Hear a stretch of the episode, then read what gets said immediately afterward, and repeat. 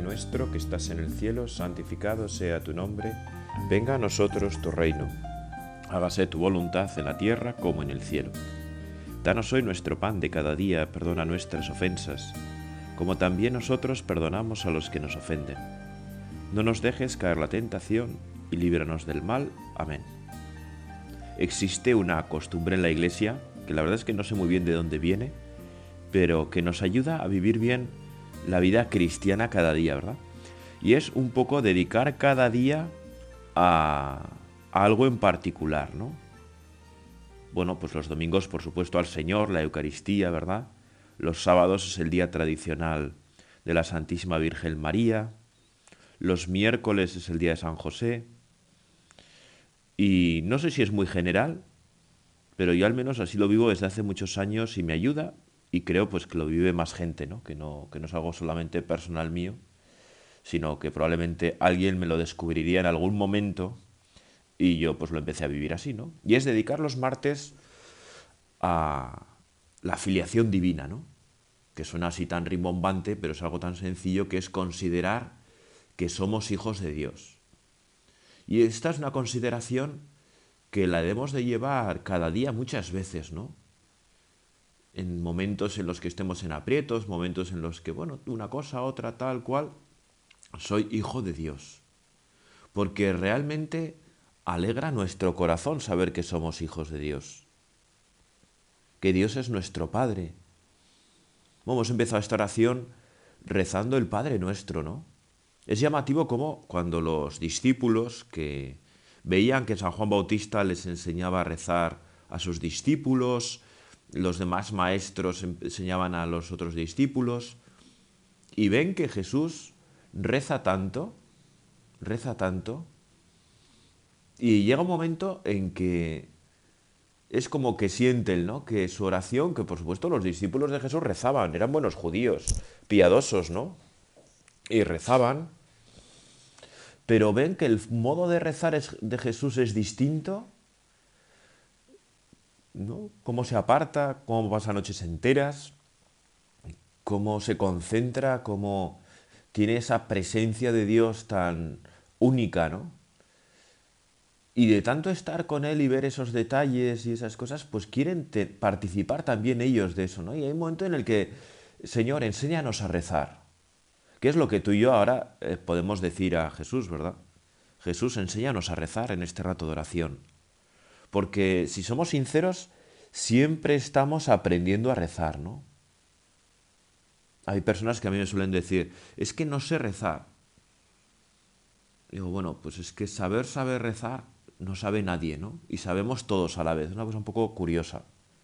Pero siempre, desde luego, tenemos que estar aprendiendo a rezar. Siempre. Por eso, Jesús, qué mejor que en este rato de oración, en esta intimidad contigo, estos minutos que reservamos al día para estar contigo, enséñanos a rezar.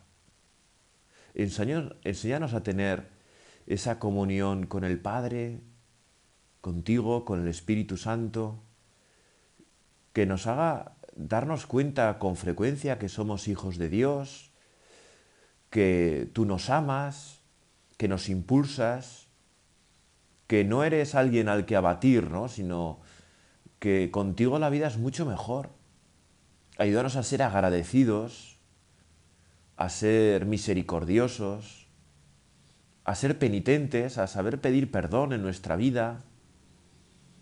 Ayúdanos a saber interceder por los demás, a no pedir solo para nosotros.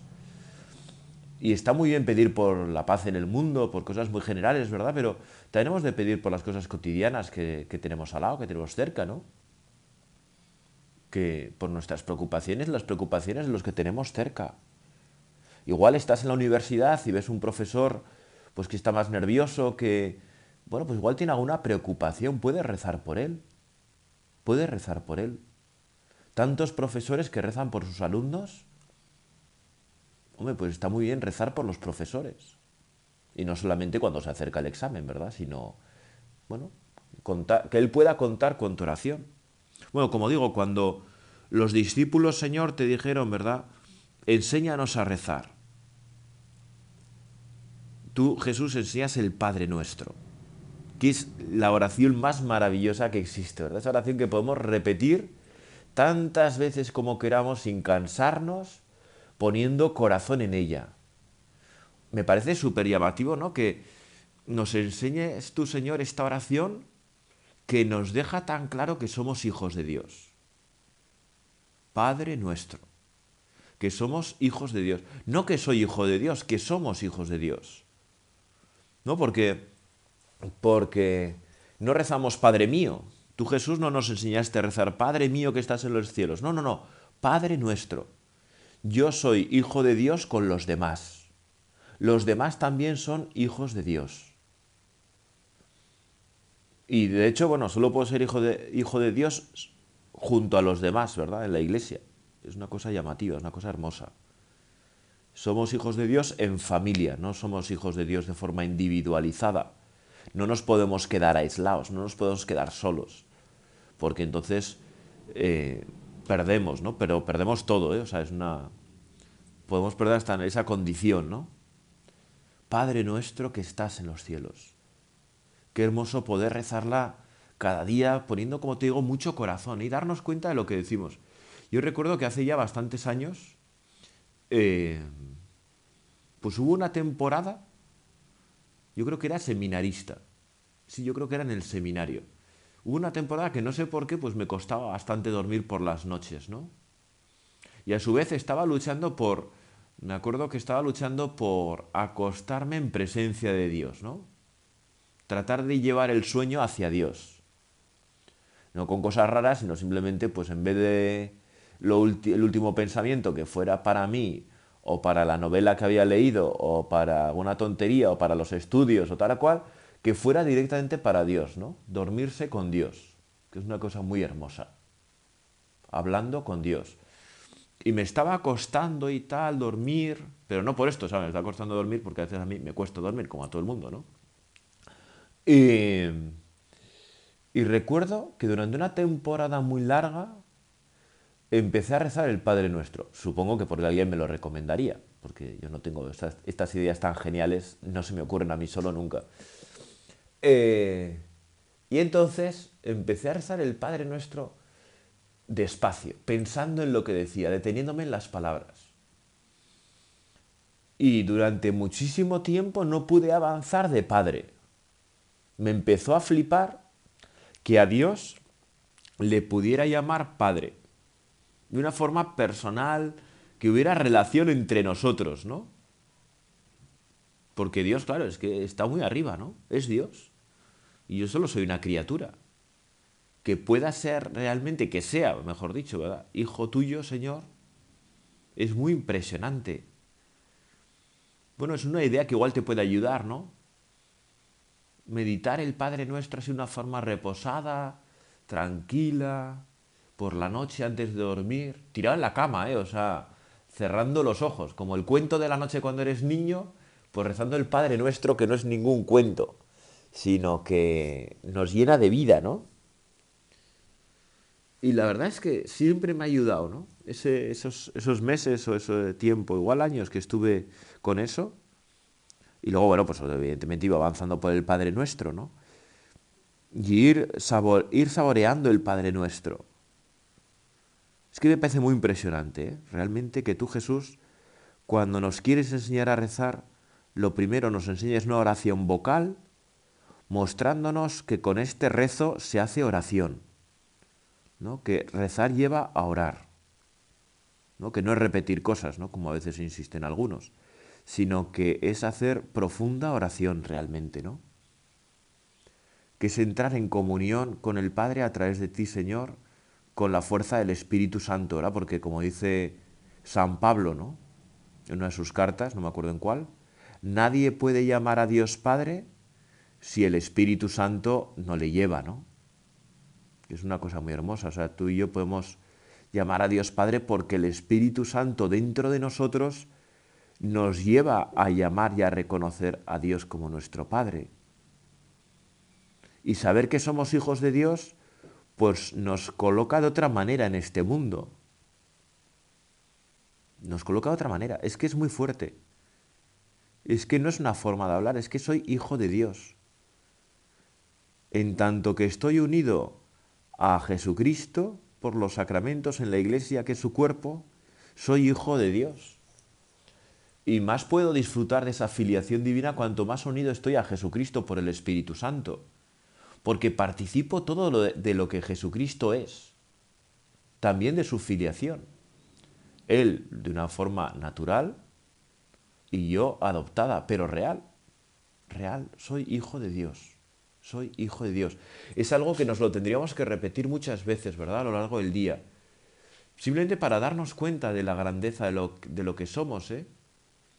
Y quedarnos un poco estasiados, ¿no? Pensando, soy hijo de Dios, soy hijo de Dios, Dios es mi Padre, Dios me ama, Dios quiere lo mejor para mí, y como es Dios, lo quiere realizar, lo quiere sacar adelante, lo quiere sacar adelante. Y lo va sacando adelante. Si yo estoy un poco ya, me pongo un poco a favor, Dios lo saca adelante. Quiere contar conmigo, por supuesto, pero pero lo saca adelante. Entonces es algo que realmente tú y yo tenemos que considerar con frecuencia, que llevar a nuestra oración, que hacerlo cotidiano, ¿no? Que hacerlo cotidiano. Soy hijo de Dios. Y de entre las muchas formas que hay de considerar esto junto al Padre Nuestro, hay uno de los salmos, ¿verdad? Que es esta oración bíblica del Antiguo Testamento, tan hermosa, escrita por el rey David, por el rey Salomón, el Salmo 2, ¿verdad? Que quizás ya hayas leído alguna vez, bueno, se lee bastantes veces en la liturgia, muchas veces en la liturgia a las horas, eh, también en misa aparece de vez en cuando, y, y nos ayuda realmente a darnos cuenta, ¿no? ¿Por qué se amotinan las naciones y los pueblos planean un fracaso? Se alían los reyes de la tierra, los príncipes conspiran, contra el Señor y contra su Mesías. Rompamos sus coyundas, sacudamos su yugo. El que habita en el cielo sonríe, el Señor se burla de ellos. Luego les habla con ira, los espanta con su cólera. Yo mismo he establecido a mi rey en Sión, mi monte santo. Voy a proclamar el decreto del Señor. Él me ha dicho, tú eres mi hijo, yo te he engendrado hoy. Pídemelo, te daré en herencia las naciones en posesión los confines de la tierra. Los gobernarás con cetro de hierro, los quebrarás con mojarro de loza. Y ahora, reyes, sed sensatos, escarmentad los que regís la tierra, servid al Señor con temor, rendidle homenaje temblando, aprended la enseñanza, no sea que se irrite y vayáis a la ruina, porque se inflama de pronto su ira. Dichosos los que se refugian en él. Qué hermoso, ¿verdad? El Salmo 2 tan conocido. Dichosos los que se refugian en él. Cuando tú y yo nos ponemos a hacer oración, como estamos ahora, en este ratito, nos refugiamos en el Señor. Encontramos en el Señor un refugio que nos protege, que nos ayuda, que nos cobija. Y es algo realmente hermoso darnos cuenta de que Dios es para nosotros refugio. Cuando uno va por la montaña y empieza a haber viento, aire, agua, tal, y encuentra un refugio donde poder descansar un rato, donde pasar quizá la noche, al resguardo, pues eso es una gran experiencia, ¿no? Una gran experiencia. La montaña es siempre una gran experiencia. Ayuda muchísimo para muchísimas cosas. No es que sea experto montañero, pero bueno, pues a veces he ido y y la verdad es que ves cosas, ¿no? Descubres cosas. Subir a la montaña te da la perspectiva de ver las cosas de otra manera, ¿no? Y te hace descubrir que es un refugio. Y cuando no lo encuentras, lo echas de menos. No es una cosa llamativa también. Entonces, en Dios tú y yo estamos llamados a encontrar nuestro refugio. Un refugio que, fíjate, no es... Es bonito, ¿no? Porque un refugio no es un lugar donde ya te quedas a vivir para siempre, porque en el momento que llegas es como muy, muy guay, pero luego quieres avanzar. O sea, en Dios no nos tenemos que refugiar para aislarnos, para apartarnos de la vida, de sus problemas, de sus dificultades. No consiste en eso. A veces Hay personas que se refugian en Dios para huir de sus problemas, como para que Dios les solucione todos sus problemas, pero Dios no es un solucionador de problemas. Dios viene a fortalecernos en los problemas para crecer en nuestros problemas, pero no tiene por qué solucionarnos los problemas, no suele ir así la cosa. Pero sí que hay veces que en los problemas necesitamos un momento de paz, un momento de tranquilidad, y ese es Dios, ese es Dios. Pero luego Dios quiere que breguemos, ¿eh? quiere que nos metamos ahí en la batalla, quiere que nos empeñemos, que nos esforcemos y que dejemos la piel. ¿eh?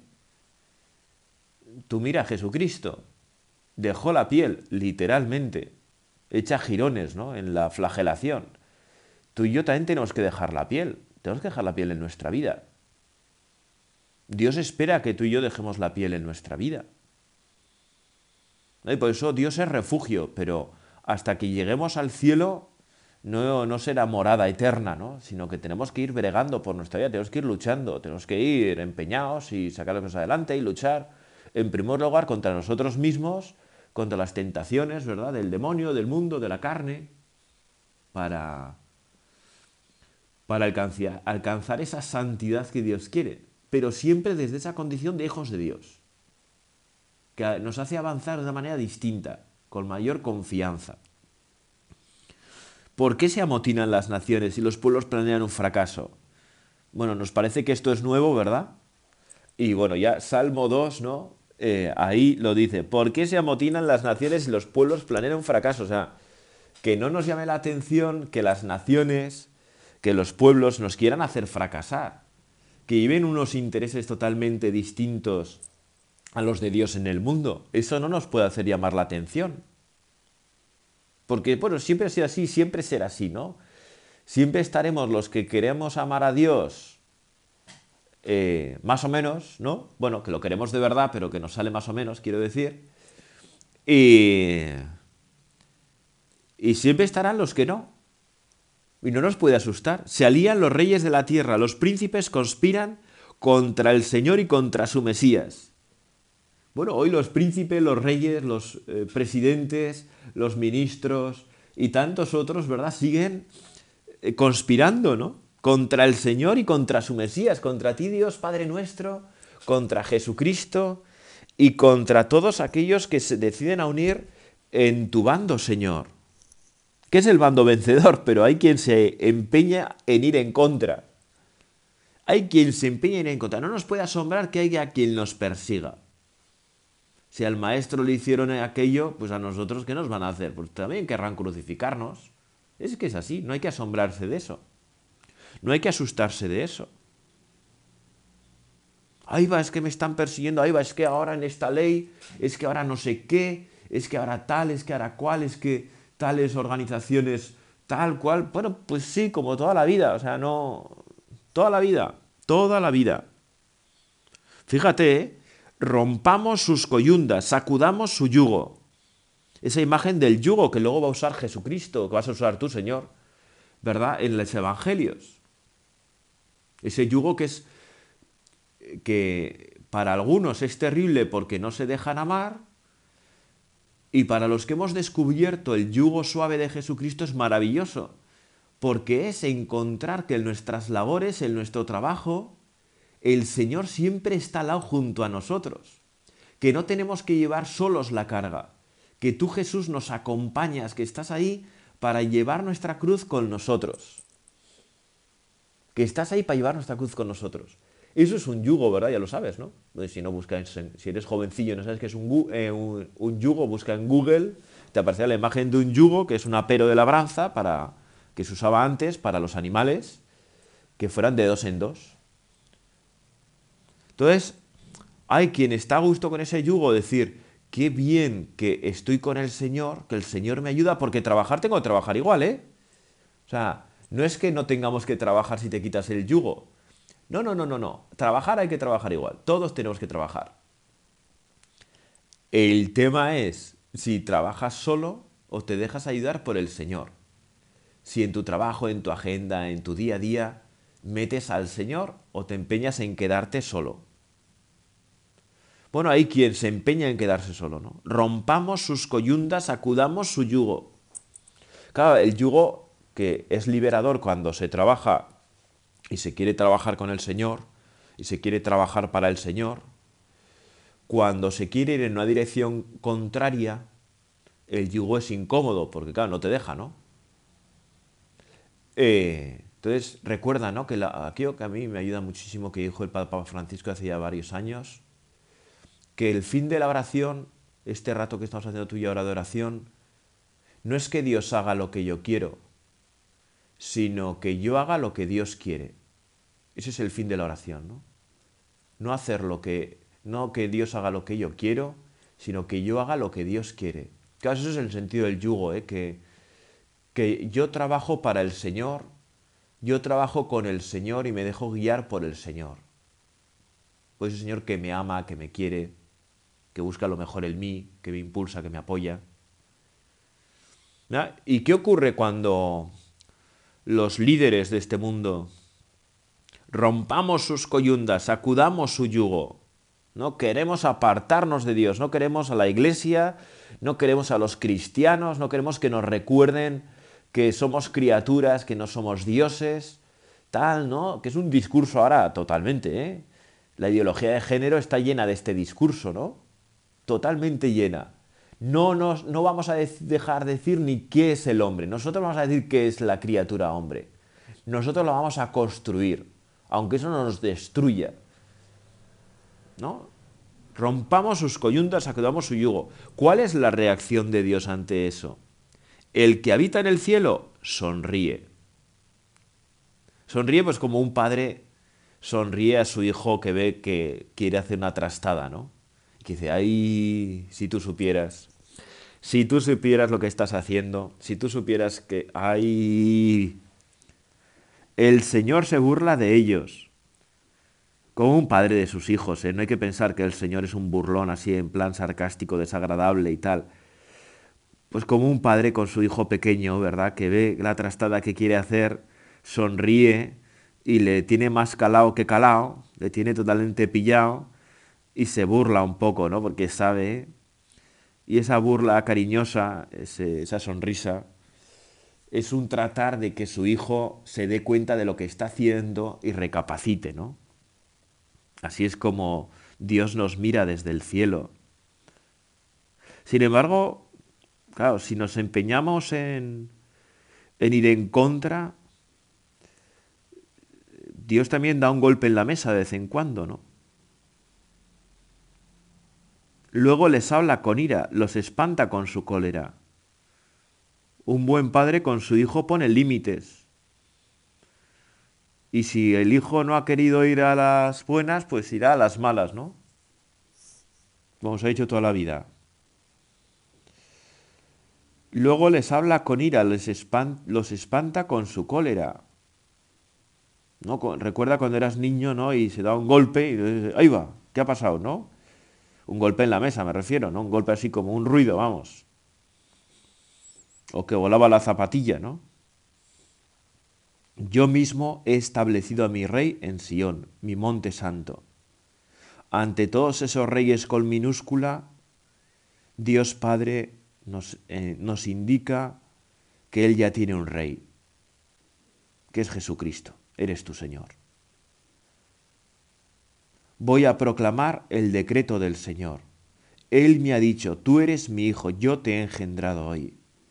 Es que me parece maravilloso, ¿no? Porque ante, ante el desgobierno de los reyes de la tierra, ante las conspiraciones de los príncipes, de los que mandan, ¿no? Como si no hubiera un Dios por encima de ellos, ¿Cuál es la respuesta de Dios? Tú eres mi hijo, yo te he engendrado hoy. ¿No? Claro, si esto lo miramos así, ¿verdad? ¿Cuál es la respuesta de Dios Padre al mundo que se revela, que se conspira, que está en contra? Jesucristo. Jesús, tú eres la respuesta de Dios Padre al mundo. Tú eres mi hijo, yo te he engendrado hoy. Y cuando Jesucristo viene a poner orden en el mundo, no viene en su primera venida al menos, no viene de una manera pues a la guerra, ¿no? No, viene a ser crucificado, viene a morir, para que todo aquel que quiera ser salvado se pueda unir a su pasión, ¿no? Ese es el amor que tú, Dios Padre, nos tienes, que envías a Jesús, tu único Hijo, te envía a ti, Señor, para que nos salves. Tú eres mi Hijo, yo te he engendrado hoy. Y si damos un paso más, ¿verdad?, en este camino nuestro de oración y recordamos que estamos pensando que somos hijos de Dios, esto mismo, tú eres mi hijo, yo te he engendrado hoy, nos lo está diciendo Jesús a cada uno de nosotros. ¿Cuál es la respuesta de Dios al mundo que se revela a esos reyes de la tierra, a esos príncipes que conspiran? Tú y yo somos la respuesta de Dios al mundo, porque somos sus hijos. O sea, la respuesta de Dios Padre al mundo es, eres tú Jesús y somos nosotros. Tú y yo hemos de ser respuesta de, divina a ese mundo que se revela contra el yugo de Dios. Pero hemos de ser respuesta divina no de cualquier manera, porque no vale cualquier manera. Hemos de ser respuesta divina al estilo de Jesús, dispuestos a hacer el bien en todo, ayudar a todos, a encontrar el camino de la salvación a todos, poniendo nuestro corazón como alfombra en el suelo, ¿no? Para que los demás pisen blando. Es decir, para, para que los demás tengan una vida más fácil, una vida más agradable, una vida más amable. Porque eso es ser hijos de Dios, ¿no? O sea, no somos hijos de Dios de cualquier manera. Nuestra forma de ser hijos de Dios, nuestro estilo de vida nos lo das tú, Jesús. Y en ti descubrimos al Señor que renuncia a todo, como dice San Pablo en su carta a los filipenses, al que pasó por uno de tantos, y quieres que todos se salven. Y si es necesario que te pisen para que se salven, pues te dejas pisar, pues lo que quieres es que se salven. Entonces nosotros, ¿verdad? Pues tenemos que pedir esa fe, esa humildad, esa caridad, esa esperanza de poner toda nuestra vida en Cristo, en ti, Señor, en el Padre, en el Espíritu Santo, para que cuando nos toque estar como alfombra, poner nuestro corazón como alfombra, para que los demás pisen blando, lo podamos hacer, ¿no? Que realmente tengamos esos deseos que todos se salven. Tú eres mi hijo, yo te he engendrado hoy. Qué maravilla, ¿verdad? Pídemelo te daré en herencia las naciones, en posesión los confines de la tierra. ¿Verdad? Bueno, pues vamos a pedir, ¿no? En este rato, ahora que estamos terminando este rato de oración, ¿qué mejor petición podemos hacer tú y yo que ser buenos hijos de Dios? Y esto significa parecernos muchísimo a Jesucristo, ¿no? Jesús, nos queremos parecer a ti. No con esa jaculatoria que ya te he repetido muchas veces, que a mí me encanta, ¿verdad? Jesús manso y humilde de corazón, haz nuestro corazón semejante al tuyo. Me gusta mucho rezar en plural, ¿no? Porque es incluirnos con los demás.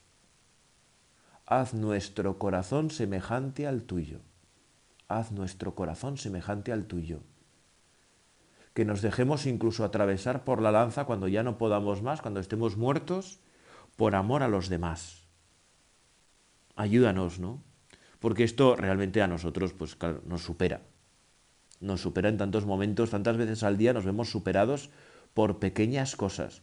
Pero queremos realmente amar a los demás como tú, Jesús, nos amas a nosotros. Queremos amar a los enemigos como tú, Jesús, amas a los enemigos. Buscando su salvación, buscando su bien, buscando su alegría, buscando su gozo, y no nos queremos conformar con menos, ¿verdad? María, ayúdanos a tener un corazón como el de tu Hijo. Dios te salve María, llena eres de gracia, el Señor es contigo. Bendita tú eres entre todas las mujeres y bendito es el fruto de tu vientre Jesús. Santa María, Madre de Dios, ruega por nosotros pecadores, ahora y en la hora de nuestra muerte. Amén.